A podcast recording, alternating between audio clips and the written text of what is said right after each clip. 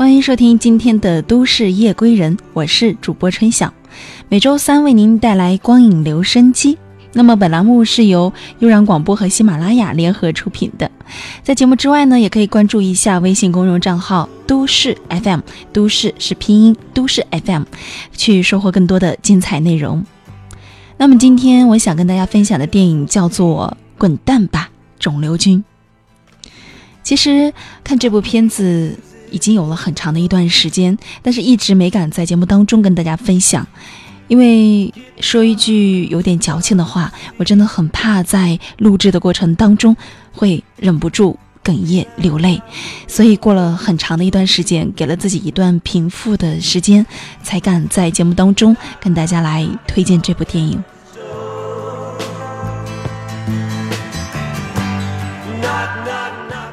说句实在话，这部影片在前期的宣传和海报上，我都觉得有一点点喜剧的色彩在里边儿，所以我走进电影院的时候，内心是有一定的忐忑和担忧的，因为我真的很怕这个以命相搏的剧情会被辜负。但是看完以后，我就觉得这就是熊顿希望我们看到的，没有过多关于死亡、关于病痛的描述，有的。只是积极和乐观。我是我们所有人当中唯一一个跟死神亲密接触过的人，所以我现在有权指点你们的人生了。嗯，哎，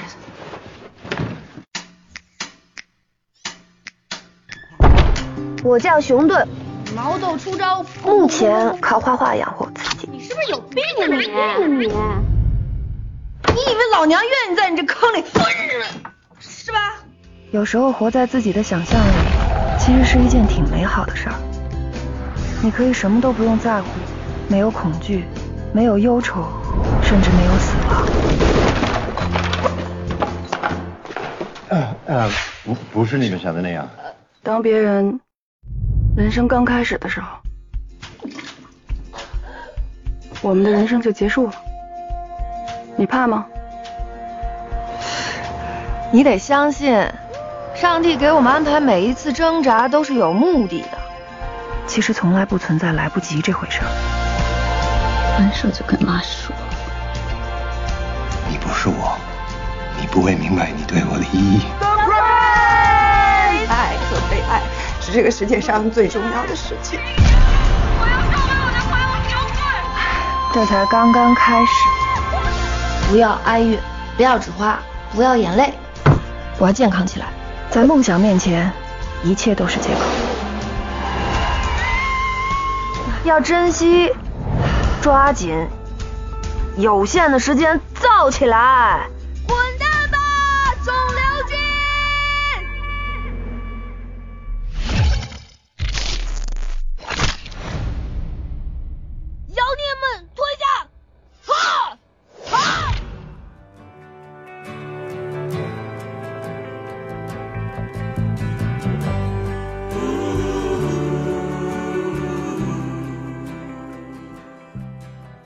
虽然讲的是和癌症做斗争的故事，虽然我们都知道那个结局一定是让人难过的，可是，在这个过程当中，却那么不合时宜的是充满着欢笑，充满着乐观，充满着逗乐的。我想，这就是熊顿，哪怕周围的人都为了他而落泪，可只有他是笑到最后的。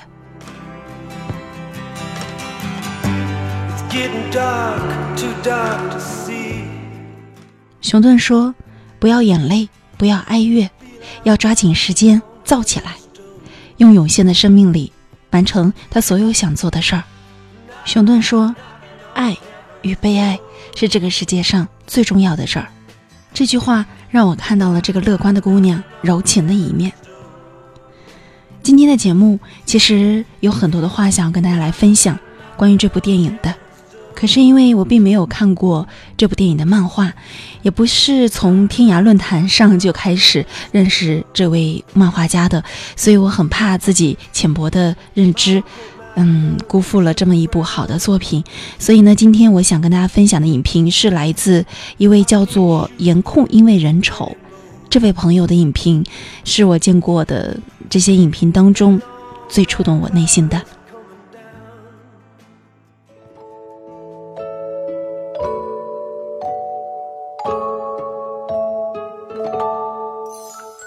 第一次在微博里看到“滚蛋吧，肿瘤君”发布会的演员公布，我转发说：“熊顿如果知道梁医生是吴彦祖，不知道该有多高兴呢。”很多人带着泪目的表情转发我的评论。我知道，大家想他了。二零一二年二月二十五日，我的偶像王菲在熊顿的微博里祝他好梦。这是我第一次知道熊顿。我与熊顿的相遇是在天涯八卦论坛，这里有各色各样的人，普通人，有医生，有老师，有学生，有父亲母亲，有挚友亲朋，有在苦难中与病魔抗争的人，也有已无治愈希望，选择默默等待死亡的人。当时的我们彼此不曾知晓对方的姓名，但却又好似一家人。病友们彼此交流病情，大家相互鼓励。不知道在那一年的那个帖子里，大家说了多少句的加油，有多少人从中获得了勇气，有多少人在此付出了关心，又有多少人在网络的另一边为素未谋面的人心疼落泪。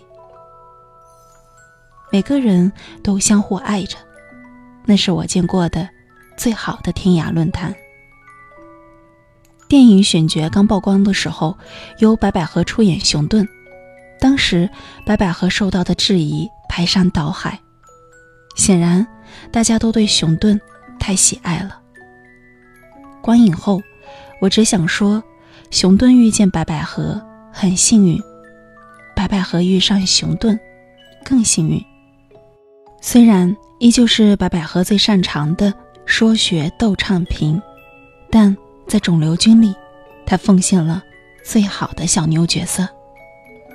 他演绎的恰到好处，刚刚好的夸张，刚刚好的矫情，刚刚好的笑容，刚刚好的眼泪。他的笑容含着些许眼泪，说：“我吃了那个药就想吐，吃了止吐的药又便秘，吃了便秘的药又头疼。你说我还要不要吃治头疼的药啊？”白百合的至情至性撑起了整部电影。它不是一个剧情片，它是，它是因为熊顿这个人而存在的一部电影。这个不是一个爱情片，肯定他们有感情的，但是不是在浪漫的爱。而且这个电影不同就不同在大家笑是因为熊顿的人，然后大家哭是因为这个人的离开，是一个带给你欢笑的人走了，你必然会难过。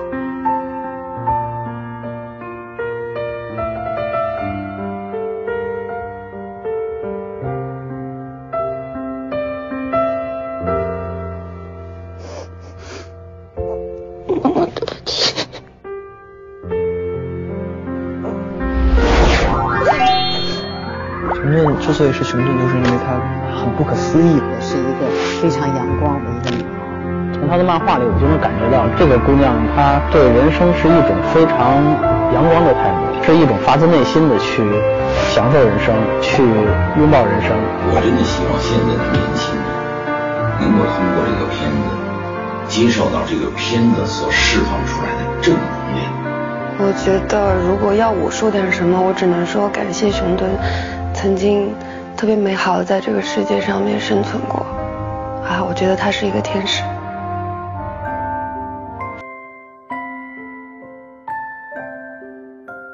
电影把更多的笔墨放在了亲情与友情上。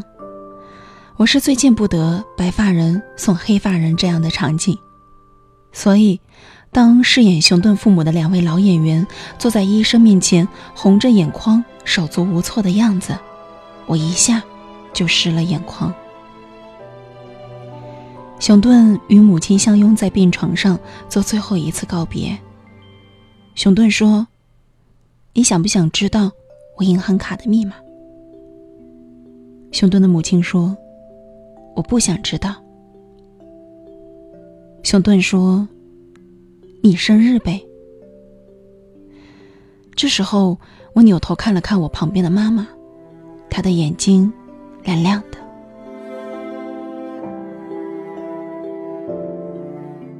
电影并没有执着于在死亡痛苦上煽情，反而是那些艰难苦难中彼此相爱的人们最煽情。电影中对熊顿的好闺蜜艾米，仅仅只进行了简单的表现，似乎是刻意为了喜剧以及戏剧效果，赋予了艾米与演员张子萱本身的一些特质。你是生活中的小三儿，工作上的奴隶。这句台词儿一出，全场轰然大笑，效果有了，可他也就不是艾米了。熊顿走了，艾米在微博上只有五个字儿：“我失去他了。”而熊顿的最后一条微博也留给了艾米艾米：“外面艾米冷，你多穿件衣服。”我妈慈祥的叮嘱艾米。他们之间真的就像电影中说的：“我可以失恋十次，但却不可以失去你一次。”熊顿这一生有爱他的父母，爱他的朋友，但最遗憾的是，还是即使他那么好，却依然没有一个爱他的人好好疼他一回。似乎是为了弥补他的缺憾。电影选择了吴彦祖饰演梁医生，他一定开心极了。风吹起白大褂的边角，都风度翩翩。吴彦祖用红花的资质充当了一回绿叶。抢救时，他颤抖的双手，他恐惧的抽烟呕吐。熊顿弥留之际，他陪他说话，他看着熊顿笑着流泪。他说。你不是我，你不会明白你对我的意义时，哽咽克制的语气。不管现实生活中究竟是怎样的，但这样的演绎也算是让人有了一丝安慰。至少在电影里，在熊顿最后的时光里，似乎是有那么一段感情得到了真挚的回应。二零一二年末，熊顿去世。有人在论坛里发了一句：“他走了。”我知道，那时有很多很多人在天南地北为这个傻姑娘落泪，不是矫情，不是做作，只是因为我们曾真心的并肩作战过。电影虽然一直在传播正能量，可我真的太悲观了。我一直在想，无论再怎么乐观，再怎么努力，死亡与苦难却始终无法被改变。坏事就是坏事，并不会因为你拥有一个好心态，就可以变成好事情。太绝望了。电影选择了用这么轻松温暖的方式讲述这一段绝望的挣扎，每一次大笑都夹杂着眼泪。电影所带给我们的那一份，就算在有限的时间也要造起来的心情，我一定会小心的保存。我已经忘了，二零一二年我在那个帖子里对熊顿说了什么。他又是否回复了我什么？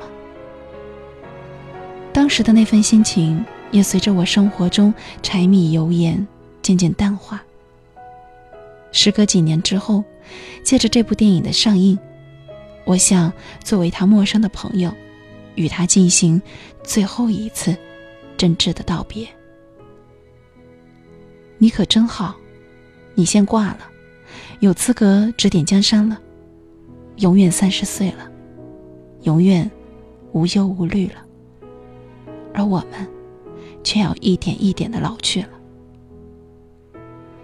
今生与你作别，感谢你用生命带给我们这个笑过、哭过、暖过的故事。熊顿君，对不起。离开你，能再陪你。抱歉了，让你伤心。欢迎熊顿。呃，你一直是个挺乐观的一个人。啊，对，可以说是乐观，也可以说是没心没肺吧，最主要是这样。一直到大，从小到大还算是个就比较比较比较健康的、比较好动的那样的女孩，运动型的吗？大家都看到哇这么壮，然后我就会说啊，其实我是一个非常非常柔弱的，就那样。嗯。而且有时候，因为你知道女孩子嘛，要太壮了，看上去男孩就会不喜欢。然后我有时候会到那个男生面前，就故意这样，一看时间，到点该吃药了，然后拿出一个维生素片就。吃进去，然后觉得自己很柔弱，真像你书里面画的那样。嗯，你生病那天真的是全裸。啊，对，不 好意思。对对对，是。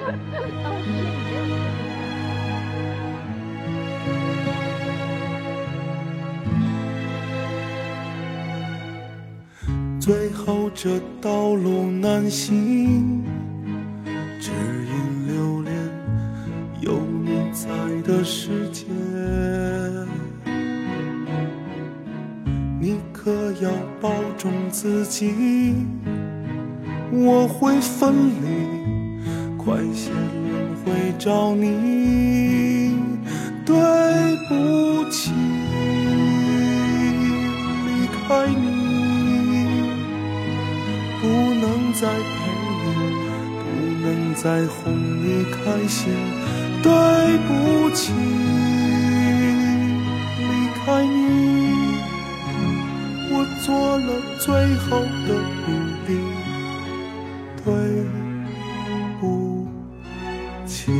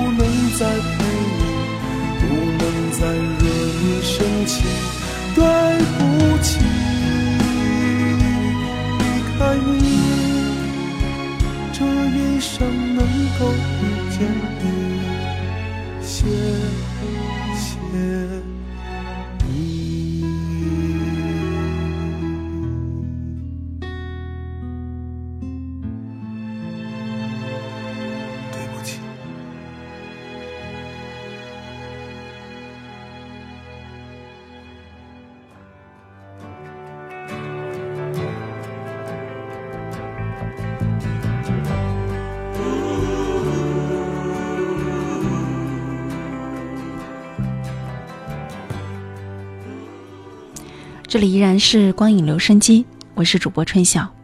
分享完了这篇影评，其实，在读这篇影评的时候，我脑海当中还是浮现了电影当中的一些片段，还是会有一点点哽咽，录不下去。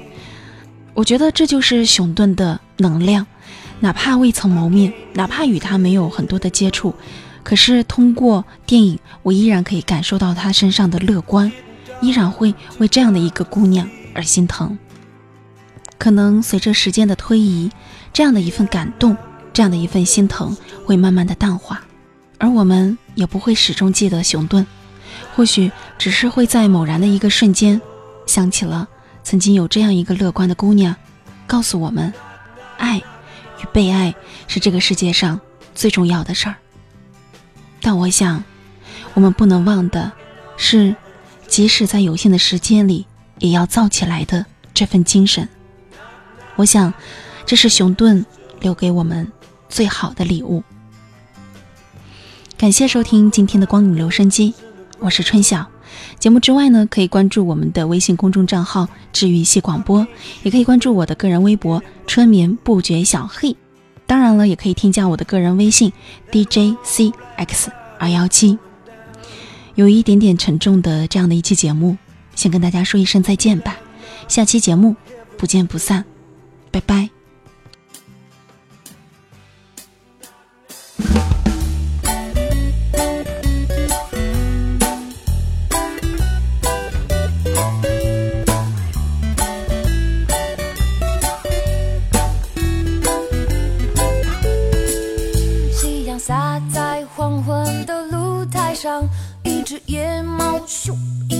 去啦。我插在水瓶中的百合花，开始蔫蔫哒哒的枯萎啦。传说放进一片阿司匹林，枯萎的花也能救活啊。可你看我放了十几片，也没救回我的。百合花，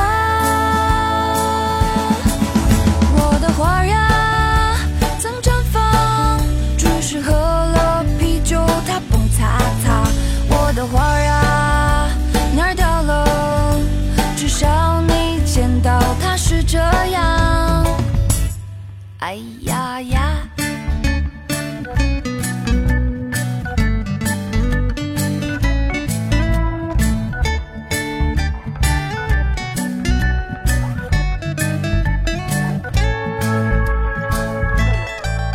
夕阳洒在黄昏的露台上，一只野猫咻一下过去了。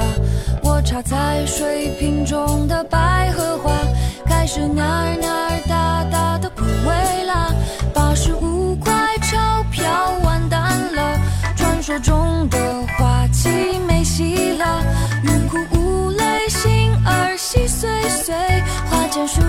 歌声漫步飞我的花呀曾绽放只是喝了啤酒它蹦擦擦我的花呀。